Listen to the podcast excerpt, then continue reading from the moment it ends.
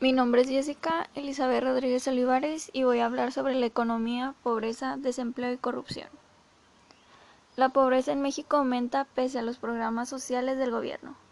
El Coneval, el organismo que mide el nivel de pobreza en el país, estima un aumento de entre 8.9 y 9.8 millones de personas que no pueden cubrir el gasto de los alimentos básicos por la crisis del COVID-19. La pandemia de la del COVID-19 no solo ha cobrado la vida de decenas de miles de mexicanos, sino que ha arrinconado en la pobreza a millones. A pesar de los programas sociales impulsados por el gobierno, el Coneval ha hecho público este martes un informe en el que estima que debido a las crisis desata por el nuevo coronavirus, entre 8,9 y 9.8 millones de mexicanos han caído en la pobreza debido a una disminución de ingresos estimaciones que según la institución muestran pérdidas importantes.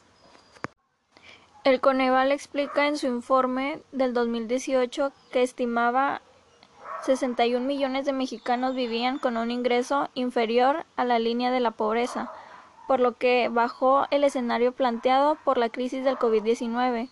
Ese número aumentaría a más de 70 millones de pobres. Este aumento en los números de pobreza es el impacto más dramático que han tenido en la economía mexicana las medidas de contingencias tomadas para hacer frente a las crisis sanitarias, como el cierre de comercios y el de actividades que no son consideradas esenciales. La tasa de desempleo en México sube a 4.6% en último trimestre del 2020.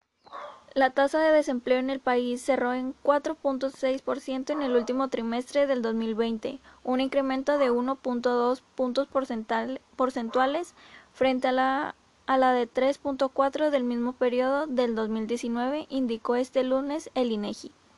Aún así, la tasa de desocupación mejoró respecto al trimestre inmediato anterior, cuando la encuesta nacional de ocupación y empleo, ENOE, del INEGI la situó en 5.1%.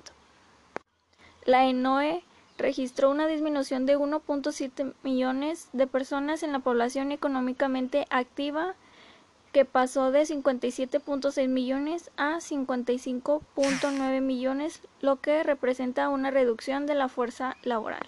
La tasa de desocupación que rodaba el 8% de la población ocupa antes de la pandemia escaló a 25.1% con la emergencia sanitaria por el COVID-19.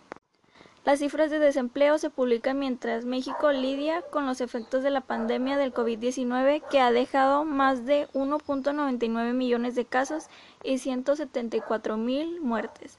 La crisis provocó una concentración de alrededor de 8.3 del, del PIB, según estimaciones preliminares del INEGI. La corrupción en tiempos de COVID-19.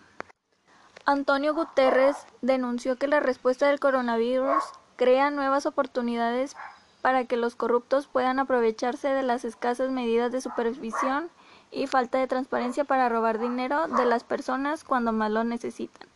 Declaraciones sobre la corrupción en el contexto del COVID-19. La corrupción es criminal e inmoral y representa la máxima traición a la confianza pública es más perjudicial en tiempos de crisis como está ocurriendo ahora en el mundo con la pandemia de enfermedad por el coronavirus. La respuesta del virus está creando nuevas oportunidades para explotar la supervisión débil y transparencia inadecuada desviando recursos que debían estar destinados a personas que se encuentran en su momento de mayor necesidad.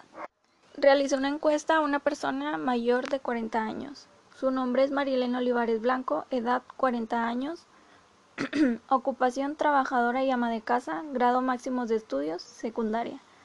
Razones por las que llegó a ese, a ese grado es falta de dinero, hasta qué grado le hubiese gustado estudiar la carrera terminada, qué cambios se encuentra en México de cuando tenía 10 años con el México de hoy, que hay mejor tecnología.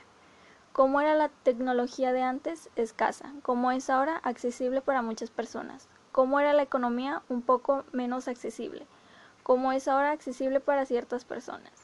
Cómo era la educación antes, muy estricta pero con poco material didáctico. Cómo es ahora muy buena gracias al Internet y otros medios que ayudan en la educación.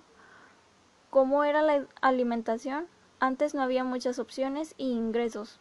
como es ahora, demasiado buena y variedad de opciones. ¿Crees que haya un problema de sobrepoblación en México? Sí. Menciona tres problemáticas que afectan a la sociedad en México, la inseguridad, el desempleo y la economía. ¿Cree que existe un problema de pobreza en México? ¿Por qué? Sí, por falta de oportunidades tanto de educación y de trabajo. ¿Cree que exista un problema relacionado con la alimentación en México? ¿Por qué? Sí, porque hay mucha gente sin recursos ni sustento.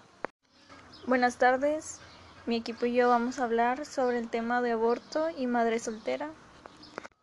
Mi equipo está conformado por Dan Esquivel, Yasmín Castillo, Priscila de la Rosa y Jessica Rodríguez. Yo voy a hablar sobre los conceptos de qué significa aborto y madre soltera. Aborto es un procedimiento para interrumpir un embarazo. Se utilizan medicinas o cirugías para retirar el, embrión y la placenta del útero. Y algunas veces es espontáneo. Madre soltera es la que lleva a cabo la crianza de los hijos y el manejo del hogar sin compañía o apoyo de una pareja y no ha estado casada por decisión propia o circunstancias de su entorno es uno de los tipos de familia monoparental.